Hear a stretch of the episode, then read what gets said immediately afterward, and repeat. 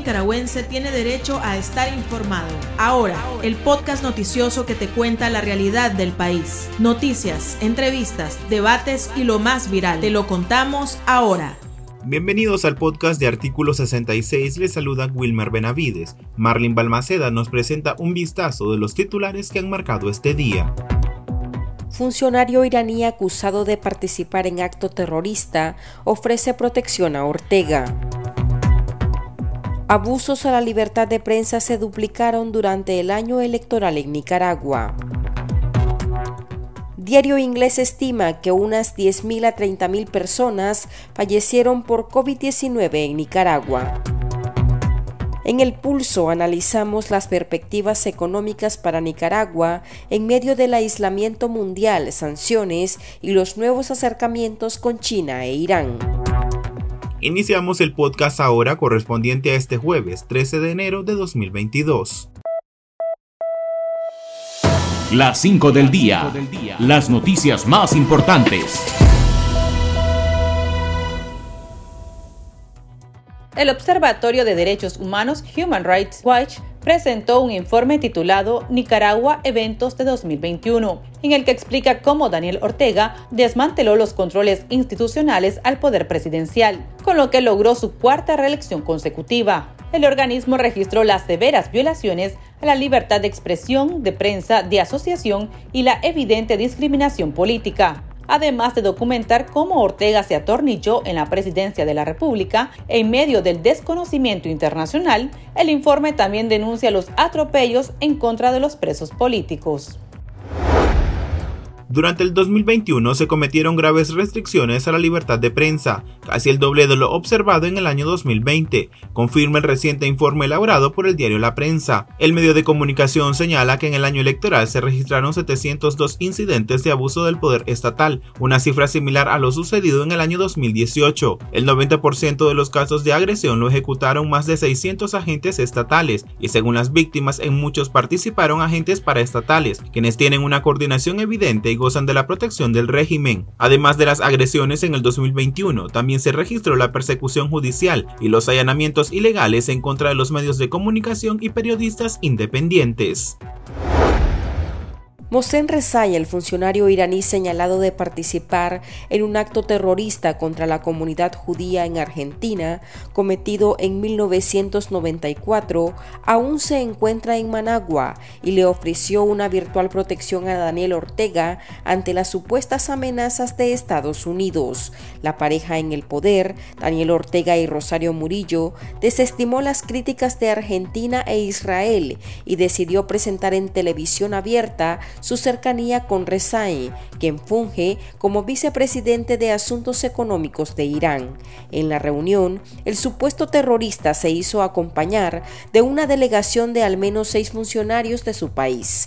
El miércoles 12 de enero, el régimen informó que ambos países aprobaron un acuerdo de cooperación que abarcaría temas científicos y educativos, entre otros, en el cual aún se trabaja y del que se desconocen los detalles. Escuchemos las palabras de Rezai durante su encuentro con Ortega y Murillo, en la que también asistieron los sancionados Laureano Ortega Murillo y el ministro de Hacienda Iván Acosta. Cuando nos dimos cuenta que Estados Unidos ha empezado una amenaza contra ustedes, eh, sentimos una obligación nuestra venir aquí y declarar que Irán está con Nicaragua y Irán está junto a Nicaragua. Los buenos amigos tienen que acompañarse uno al otro en condiciones como estas. Nosotros hemos venido aquí para decir uh, a usted, eh, señor presidente, uh, señora vicepresidenta, al pueblo de Nicaragua, que el pueblo y el gobierno de Irán está con ustedes y estamos juntos en este camino. En todas las reuniones que tuve con los compañeros, autoridades de su gobierno, les ratifiqué que nosotros tenemos toda la disposición de colaborar y cooperar para que podamos vencer al imperialismo norteamericano. Y eso es nuestro deber como hermanos, es nuestra obligación como hermanos venir y cooperar juntos. es nuestra obligación, nosotros lo consideramos nuestra obligación estar aquí con ustedes. Y no tenemos ninguna duda que nosotros, ustedes como siempre vencerán. La Organización de Estados Americanos, a través del comisionado para el monitoreo y el antisemitismo, Fernando Lottenberg, le reclamó al régimen de Nicaragua que como país miembro de la Interpol advierta que Rezai está en el país y le active la alerta roja para ser capturado. El secretario general de la OEA, Luis Almagro, compartió el pronunciamiento del comisionado por ser un recuerdo de la deuda de Irán con las víctimas del atentado. Por su parte, Argentina responsabilizó a la Interpol por la captura del señalado y justificó a su embajador en Managua, quien participó en el acto de investidura del gobierno junto con el iraní. Esto dijo la portavoz de la presidencia argentina, Gabriela Ceruti. Los servicios de inteligencia de la Argentina no tienen injerencia en lo que sucede en Nicaragua, entonces era difícil de prever o de saber que esta situación iba a suceder. El embajador Capitanich fue la única representación del gobierno argentino, a pesar de que algunos medios habían hablado varios días de, una, altos funcionarios y una alta representación, fue la única representación del gobierno argentino y no conocía la cara de, este, de esta persona, no estuvo en la misma habitación, no sabía que había sido invitado y efectivamente, como todos ustedes, se enteró al día siguiente por la publicación de algunos diarios. La Cancillería ya se expidió sobre el tema, repudió la presencia en el acto, recordó que hay una alerta internacional de Interpol, en cualquier caso habría que preguntarle a Interpol por qué no sabía que iba a estar ahí o por qué no llevó adelante la detención que tenía que llevar adelante. Entendemos que correspondía más a Interpol que a los servicios de inteligencia de la Argentina resolver esa situación. Nicaragua pudo alcanzar hasta 30.000 muertes por COVID-19, reveló el artículo publicado por el medio británico The Economist y titulado El verdadero número de muertos por la pandemia. El diario estima que la tasa de decesos pudo ser 137 veces mayor a la reportada por el Ministerio de Salud MINSA, y detalla que en el país hubo entre 10.000 y 30.000 decesos, una cifra muy por encima a los 218 fallecidos que asume el Estado. The Economist utilizó la metodología del exceso de mortalidad para ofrecer ese cálculo, revelando que a nivel mundial hubo más muertes por COVID-19 que los admitidos oficialmente. Países como Nicaragua, Sudán del Sur, China, Burundi, Tanzania y otros cuentan con un alto subregistro. El pulso. Le medimos el ritmo a la realidad.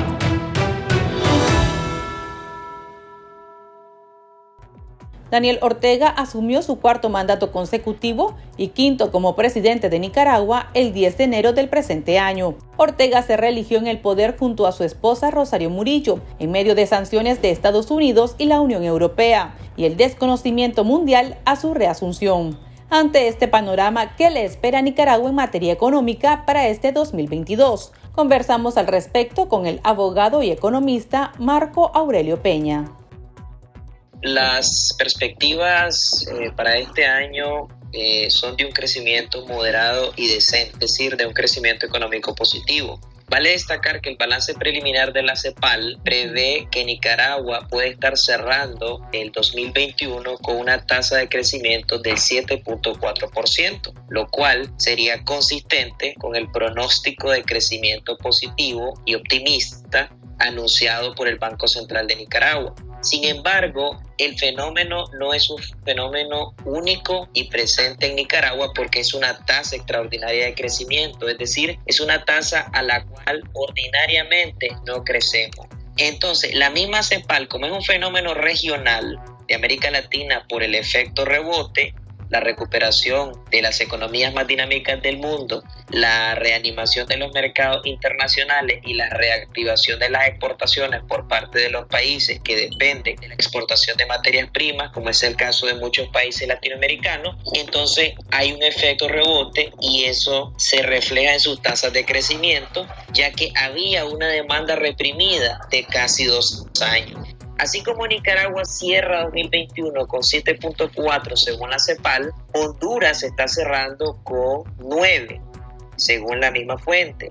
El Salvador estaría cerrando con 10 y Panamá estaría superando el 12%. El pronóstico, según las fuentes, por ejemplo, la CEPAL y el FMI, para América Latina en el 2022 sería de desaceleración económica y el FMI había previsto apenas para la región un crecimiento promedio de 3.5%. El Banco Mundial es mucho más optimista y hace énfasis en las remesas monetarias y el crecimiento promedio regional sería de 4.7%. Y el FMI dice 3.5 tomando en cuenta que había previsto para 2021 un crecimiento económico promedio para la región por encima de 6%. Por eso hay una desaceleración. Para el Banco Mundial, Nicaragua podría crecer en este año, podría conseguir una tasa por encima del 3%. Sin embargo, no es así para la CEPAL. La CEPAL estima que Nicaragua apenas este año 2022 podría alcanzar 1.8% apenas. ¿Cuáles son los retos particulares analizando un poco la situación concreta de Nicaragua? Se empieza el año con un gobierno con fuertes tensiones con la comunidad internacional, es decir, con una enorme mayoría de la comunidad internacional, prácticamente todo el hemisferio occidental, Canadá, Estados Unidos, muchos países de América Latina, o la mayoría, la abrumadora mayoría de América Latina, la Unión Europea, Reino Unido, Suiza, entre otros. ¿Y qué pasa? En ese grupo de países hay muchos países que tradicionalmente habían venido siendo cooperantes con Nicaragua y que habían relaciones políticas adecuadas. Al no tener relaciones políticas adecuadas con estos países y han sido cooperantes y han sido países amigos, pones en riesgo tus relaciones económicas bilaterales y multilaterales. Es decir, tarde o temprano una cosa termina incidiendo de manera negativa en la otra tomando en cuenta que Nicaragua es un país altamente dependiente de la cooperación internacional y del sector externo. Entonces eso sigue generando desconfianza, incertidumbre e inseguridad el peligro ante esa situación, ante una crisis sociopolítica que no se resuelve, ante una crisis institucional, porque el Estado de Derecho y la institucionalidad, el diseño institucional de Nicaragua se ha venido resquebrajando severamente, eso también en cualquier momento puede ocasionar una nueva contracción económica que de prolongarse podría ser otra vez una fase recesiva del ciclo. Al suceder eso, deteriora la calidad de vida del ciudadano de a pie, del ciudadano promedio en Nicaragua. Es un hecho que, bueno, la comunidad internacional se pronunció el propio día de la investidura con sanciones y sanciones a, personajes claves. ¿Qué significa para, para Nicaragua y precisamente para el régimen de Ortega estas sanciones económicas de parte de Estados Unidos y sus aliados y la Unión Europea? No soy un especialista en ese tema, Gabriela, pero por sentido común las sanciones tienen un efecto negativo. Nicaragua es un país que depende fuertemente de la, de la cooperación internacional, depende altamente de las remesas monetarias, es decir, de los mercados laborales de los países que constituyen los principales destinos del nicaragüense cuando se va de, de su país de origen porque su país de origen no le da un futuro prometedor, no ve en su país de origen un futuro prometedor, no puede darse la calidad de vida que planea o que desea y se va. Hablamos de Estados Unidos, de España, Costa Rica, Panamá y resto del mundo. Cuando tenés un país que le están lloviendo del exterior sanciones a sus eh, gobernantes y esos gobernantes vienen siendo los árbitros en el juego económico, entonces obviamente eso va erosionando su legitimidad, va golpeando, digamos, su gobernabilidad democrática y va restringiendo su margen de maniobra. ¿Qué es lo que va pasando? Entonces, el resto de organismos financieros internacionales, tarde o temprano, podría también adoptar sus propias medidas restringir eh, la autorización y el acceso a crédito, no aceptar solicitudes de crédito, podrían disminuir los niveles de cooperación externa. Pero ¿qué es lo que le toca al gobierno en la medida en que las llaves del financiamiento y la cooperación se vayan cerrando? Endeudarse más con quienes se le prestan, por ejemplo el BCE. Pero eso, significa, eso tiene como contrapartida de que el endeudamiento total, público y privado, vaya creciendo. Por eso es que el año pasado cerramos con una cantidad igual o mayor a 13.336 millones de dólares, el equivalente al 108% del PIB de 2020 y cerca del 100% del PIB dólares a precio corriente del año pasado consultamos a nuestros lectores qué opinan sobre la respuesta de la comunidad internacional en el inicio del nuevo mandato de Ortega, al enviarle sanciones el día de su reasunción. Aquí sus opiniones. El chat. Abrimos los micrófonos a nuestros oyentes. Contundente la respuesta de la comunidad internacional ante la arbitrariedad del régimen ilegítimo de, Daniel Ortega, además de arbitrario, ilegítimo, corrupto, criminal, depredador de los recursos naturales de Nicaragua, la peor dictadura en toda nuestra historia. Es bien merecida la respuesta que la comunidad internacional está dando a los abusos de Ortega. Creo que es más que justo y merecido. Todavía hace falta mucho más porque todo el daño que esta gente ha ocasionado a este pueblo, a esta pobre población, es inminentemente grande. Entonces las sanciones y eso es poquito todavía para lo que ellos se merecen. Deberían, y van a seguir viniendo más sanciones, pero igual esperemos que de nuestro Creador venga la mejor justicia. Esa es la mejor justicia que puede existir. Es bienvenido para un régimen totalmente sin raciocinio humano de ninguna óptica.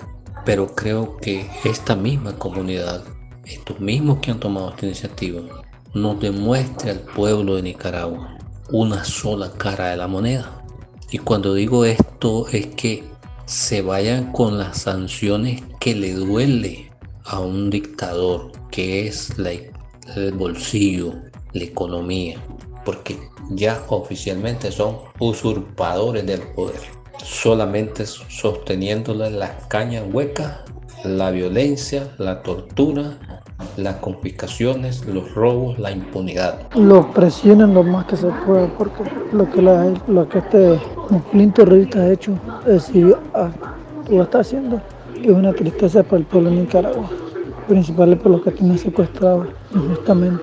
Pues lo que digo, hizo, ha hecho la comunidad internacional está excelente, pero yo pienso, mi manera de pensar, que hay que presionar más, si es posible, una intervención militar. Lo que yo más quisiera es que Estados Unidos, la comunidad internacional, mande un, una fecha específicamente de salida de los, de los Ortega Murillo una fecha de salida con tope el día y hora de salida de abandonar el puesto de Nicaragua, porque, el poder de Nicaragua, porque ellos están usurpando el, el poder en Nicaragua que no les corresponde. Desde luego que ellos quedaron ilegítimos, el ilegítimo, ellos no pueden estar ocupando un lugar donde no pertenecen, que las sanciones a él no le importan no le importa porque ellos tienen demasiada plata y, las sanciones pasan, pasan por debajo de él. Él pasa por encima de todo y entonces no se le ve futuro pues al país. Creo que estas sanciones quedaron a ver. Yo esperaba unas sanciones más duras que hagan reflexionar al, régimen y lo hagan cambiar de rumbo. Es una buena presión, es una buena presión, pero también tiene que haber presiones más efectivas que afecten directamente a, los orteguistas.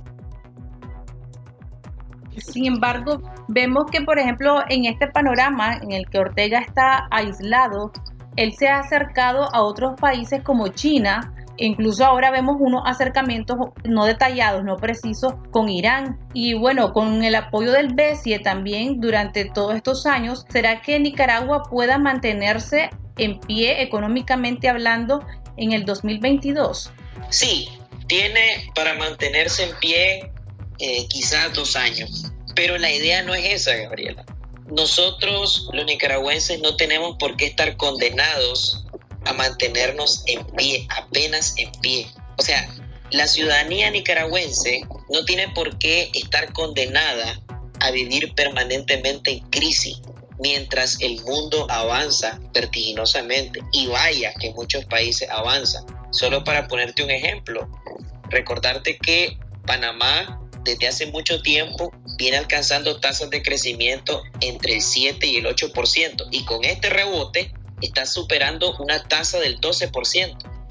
Las relaciones hechas recientemente tienen una intención esencialmente política, porque son países con los cuales no hay, no ha habido relaciones económicas de, modo histórico. Y son países que tienen cierta afinidad ideológica. Por ahí los analistas políticos eh, hablan un club de dictadores.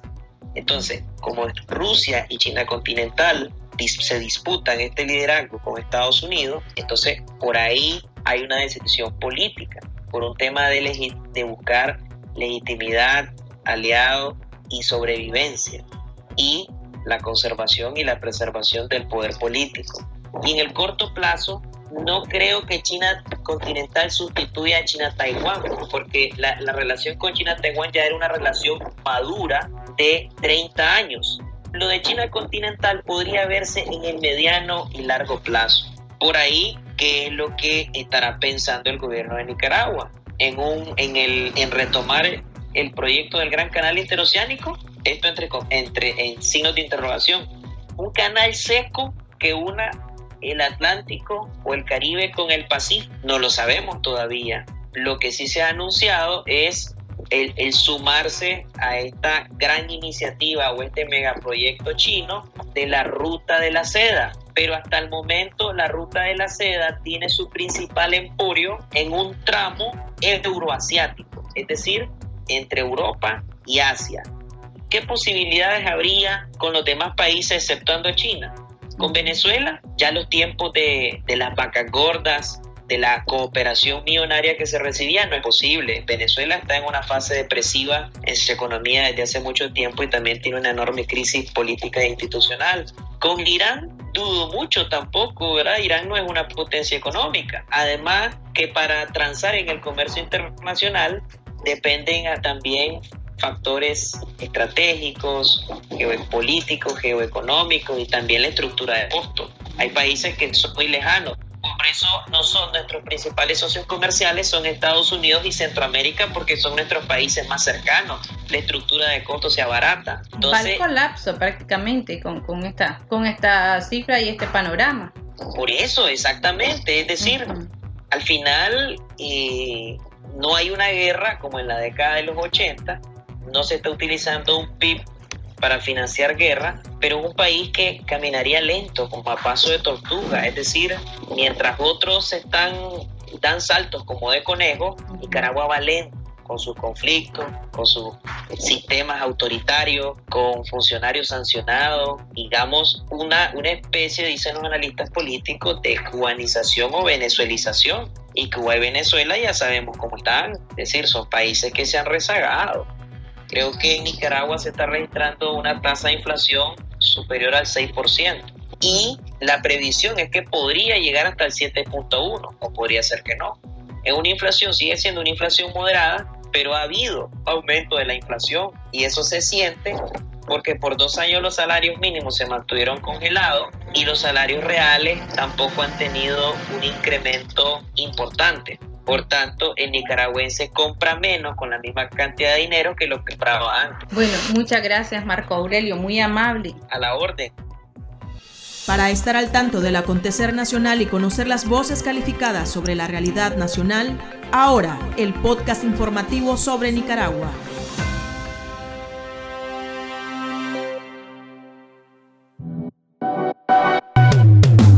Tendencias, la viralidad de las redes sociales.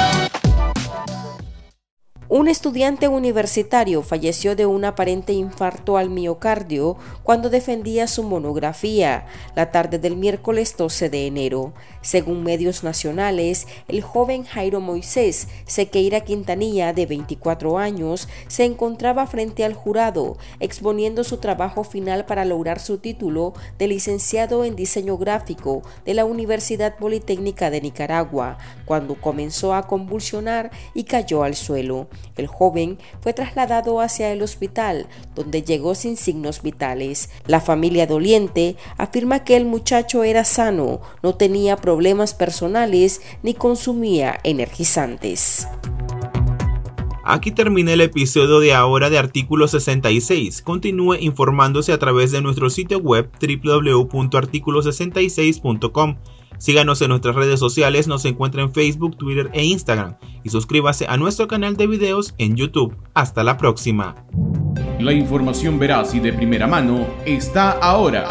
No te perdás el podcast noticioso que te cuenta la realidad del país. Compartí y pasa la voz.